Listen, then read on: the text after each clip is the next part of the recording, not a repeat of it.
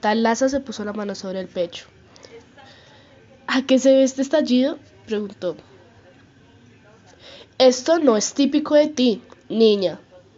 Te sabes la canción mágica de punta a punta. Lo único que tienes que hacer es cantarla.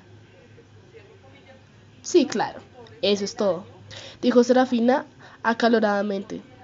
Solo cantarla, frente a toda la corte. Y los Matali. Y, ah, qué sé yo, diez mil minóferas más. Es demasiado difícil.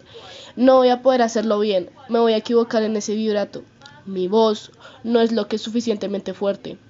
No es tan hermosa como otras voces. No es tan hermosa como... como... Talasa levantó una ceja. ¿Como la de Lucía? Serafina sintió con tristeza. Para su sorpresa, Talasa no le dio un sermón ni la reprendió. Por lo contrario, se rió.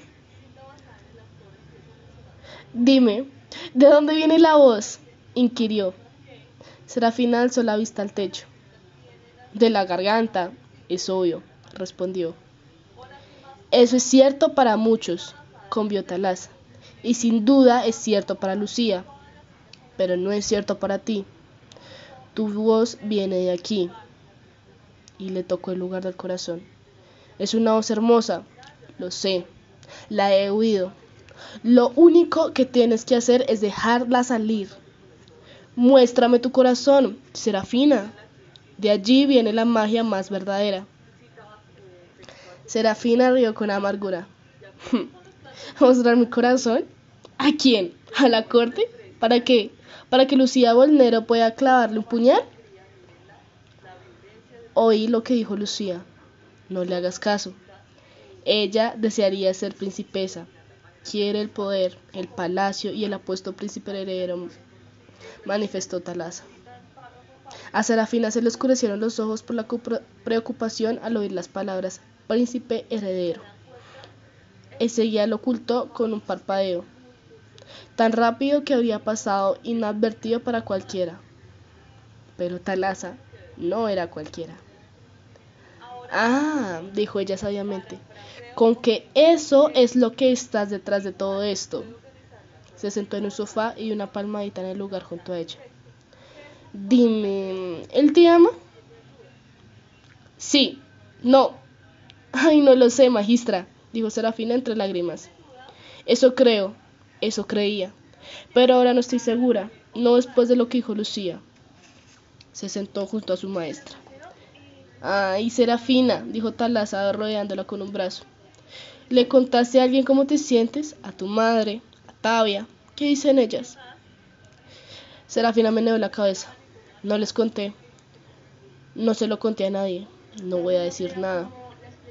¿Por qué no? Porque de algún modo se van a divulgar. Las cortesanas van a descubrirlo y ya no va a ser algo mío. Va a ser algo de ellas. Usted no entiende, magistra. Mi vida entera es pública. No puedo ir a ningún lado sola. No puedo hacer nada por mi cuenta. Cada movimiento, cada palabra, cada mirada se comenta y se desnuda. Quiero esto. Esto únicamente para mí sola. Talasa la tomó de la mano. Te equivocas, ¿sabes? Claro que entiendo. Algo es sé tener una vida pública después de todo. Soy la cantante Magus. Serafina la miró con un gesto de interrogación. Descubrieron mi talento cuando era pequeña, dijo Talasa. Una voz como la mía, dijo mi profesora, aparecía una vez en un milenio. Podía lograr el agua, arrojar la luz, arremolinar el viento cuando tenía cuatro años. Me separaron de mis padres y me mandaron al colegio a los seis. A los ocho ya estaba cantando hechizos para tu abuela Artemisa y su corte. ¿Y usted cómo hizo para lidiar con todo eso, magistra? preguntó Serafina. Talasa se rió.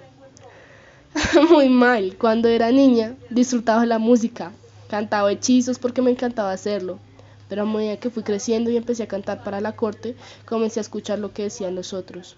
Oía sus comentarios, algunos de ellos maliciosos y crueles, y les creía. Dejé sus voces me metieron dentro de mí y en mi corazón. Talasa soltó la mano de Serafina. Se llevó los dedos al pecho al corazón y después los alejó con un gesto de dolor.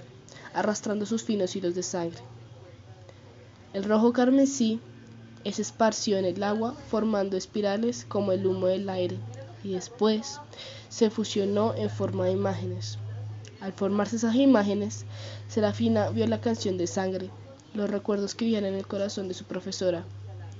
Vio nobles de la corte de su abuela cuchicheando entre ellos, tapándose la boca con las manos. Nunca va a llegar a ser maga, su voz no es suficientemente fuerte, es muy baja, es muy alta, sus vivos son turbios, es demasiado gorda, es demasiado flaca, no es linda.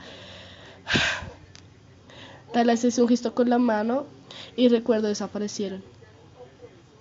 Traté de complacer a las voces, empecé a hacer música para ellos, no para mí, y mis canciones mágicas empeoraron, explicó ella. Por suerte, vi lo que las voces estaban haciendo y juré no volver a dejarlas entrar jamás. Las guardé en mi corazón con ferocidad, los cerré y no dejé que nadie entrara, nada que no fuera mi música. Yo voy a hacer lo mismo, dijo Serafina decidida. No, niña, te estoy contando estas cosas para convencerte de que no cierres tu corazón. Pero usted acaba de decir uh, lo que yo te dije, aún es esto. Si no dejas que nadie entre a tu corazón, evitas el dolor. Sí, pero también el amor. Cuando yo tenía 16 años quería ser cantante magus. La música y la magia eran lo único que me importaba. Tú, en cambio, vas a ser regia. Y el mayor poder de una regina viene del corazón, del amor, que se siente por sus subdillos y del amor que ellos sienten por ella. Serafina pensó por las palabras de Talasa. Había ansiado poder compartir sus sentimientos por Mighty con alguien. Había ansiado abrir su corazón, pero había tenido miedo. Por impulso se llevó los dedos al pecho y extrajo la canción de sangre. Dio un grito ahogado al hacerlo, porque era mucho más joven que Talasa y sus recuerdos eran más nítidos. Le dolía sacarlos. Me conmueve tu confianza, niña, dijo Talasa.